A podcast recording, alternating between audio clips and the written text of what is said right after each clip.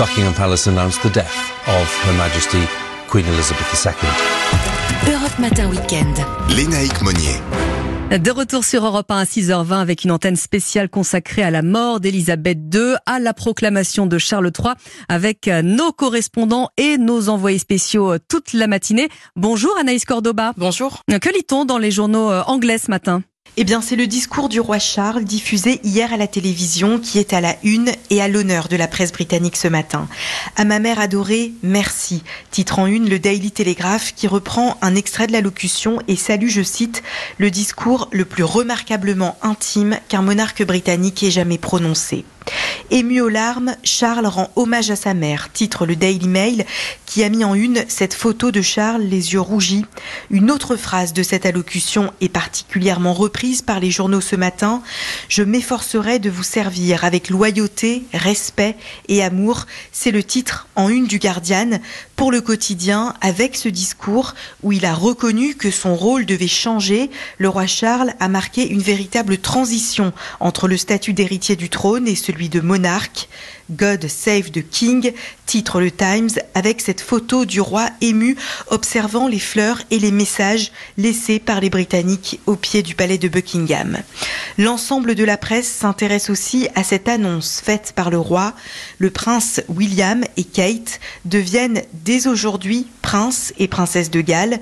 Pour The Independent, ce titre de princesse de Galles porte un grand poids émotionnel dû à l'histoire de Lady Di, mais le quotidien cite une source royale qui déclare La nouvelle princesse de Galles reconnaît l'histoire associée à ce rôle, mais se tourne vers l'avenir avec son propre chemin à tracer.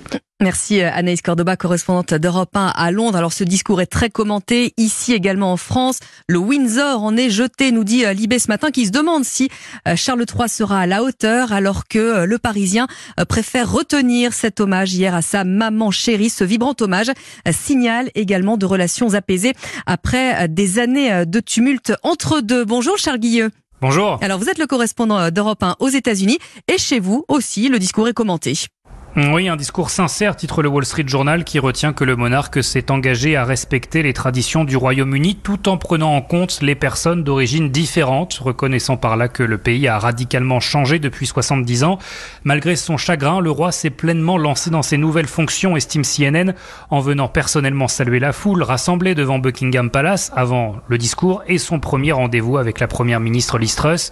Alors, quel monarque sera Charles III se demande le Washington Post. On peut s'attendre à ce que Charles, comme sa mère, trouve un équilibre entre tradition et progrès. La question est de savoir s'il penche plus vers l'un ou l'autre. Pour le journal progressiste, Charles est pile à l'heure pour 2022.